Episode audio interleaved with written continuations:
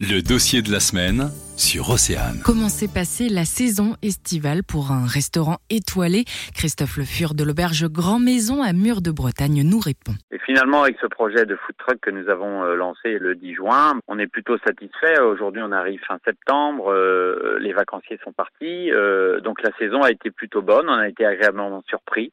On a bien vu euh, que les gens sont restés euh, dans le coin. La Bretagne, je pense, qu'a été euh, très visitée, donc du coup, les répercussions sont bonnes pour l'instant. On est, on est plutôt satisfait. Une bonne saison qui ne permet tout de même pas de compenser les pertes du confinement. Aujourd'hui, on fait du complet encore le week-end au restaurant, mais c'est du petit complet. Quoi. On, a, on a perdu quatre tables, donc on perd une dizaine, une douzaine de couverts à chaque service. Donc ça commence à. Enfin, c'est sûr que c'est pas c'est pas ce qu'on faisait les autres années en tout cas. Mais le food truck lancé au mois de juin par Christophe Le Fur aura tout de même permis de mettre un peu de baume au cœur. J'ai même réussi à embaucher euh, une personne supplémentaire euh, pour la préparation de certaines choses pour notre food truck puisqu'on a lancé ce food truck euh, toilé entre guillemets jusque fin de semaine prochaine et on a peut-être le projet encore à finaliser pour pour continuer cet hiver et chose que j'avais pas prévue puisque je m'étais dit bah voilà on va jusque fin septembre octobre euh, on va fermer 15 jours parce que les gars ils sont fatigués, ils ont besoin de repos. Même s'il y a eu le confinement, c'était pas forcément des vacances et du repos.